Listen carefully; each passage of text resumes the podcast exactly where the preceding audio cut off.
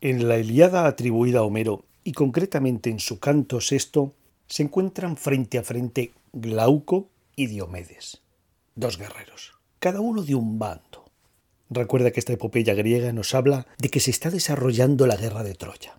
Bien, continúo. Los dos van avanzando hasta que dan el uno con el otro. Diomedes se sorprende que Glauco no huya ante su presencia y le pregunta ¿Quién eres tú que nunca te he visto en la batalla?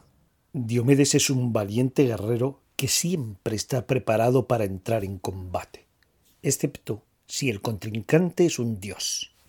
Si el opositor es un hombre, no tiene problema, pero la cosa cambia si es un dios. Por este motivo lanza su pregunta a ese desconocido guerrero que se encuentra en el combate. Diomedes continúa diciendo que si su opositor ha bajado del cielo y es uno de los inmortales, no luchará.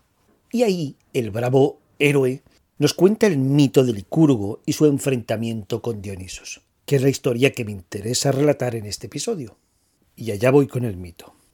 Licurgo iba persiguiendo a las nodrizas de Dionisos. El dios estaba poseído de furor. Ellas descendían por el monte Niseo y en la persecución acabaron en el suelo sus tirsos mientras Licurgo las golpeaba con una vara larga para picar bueyes.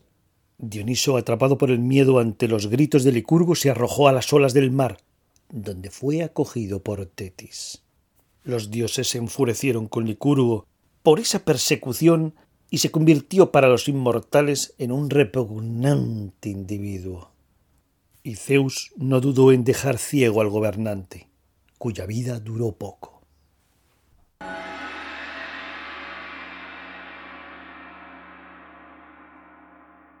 Voy ahora con unas notas sobre este breve mito que relata la persecución de Licurgo a Dionisos y a sus nodrizas.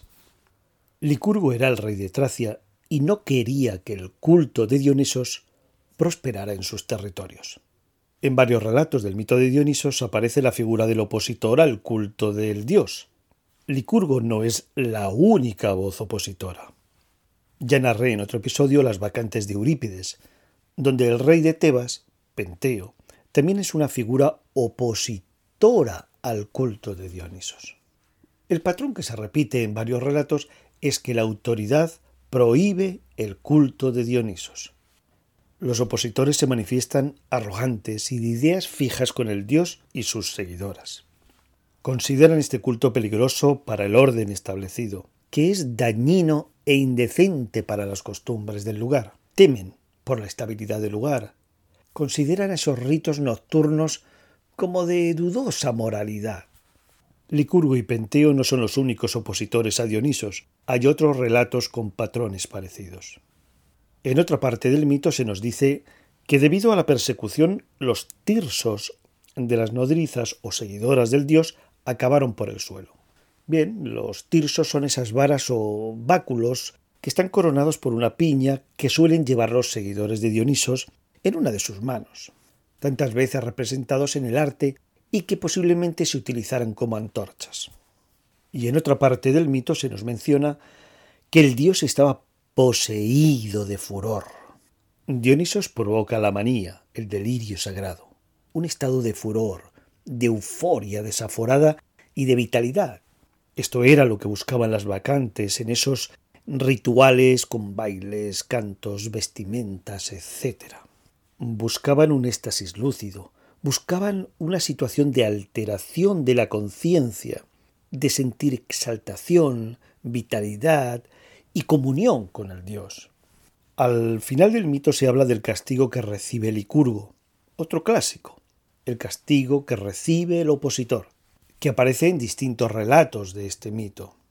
Por ejemplo, en las vacantes de Eurípides, Dionisos castiga a Penteo y a su familia por negar su divinidad y oponerse a su culto con ese dramático final. La represión o pena que sufre el opositor es una constante en este mito. En el relato de hoy los dioses se enfurecieron con Licurgo por esa persecución sobre las nodrizas y sobre Dionisos, y se convirtió para los inmortales en un odioso individuo y fue objeto de la cólera de los dioses. Y Zeus no dudó en dejar ciego al gobernante, cuya vida duró poco. Bien, nada más por hoy y hasta pronto.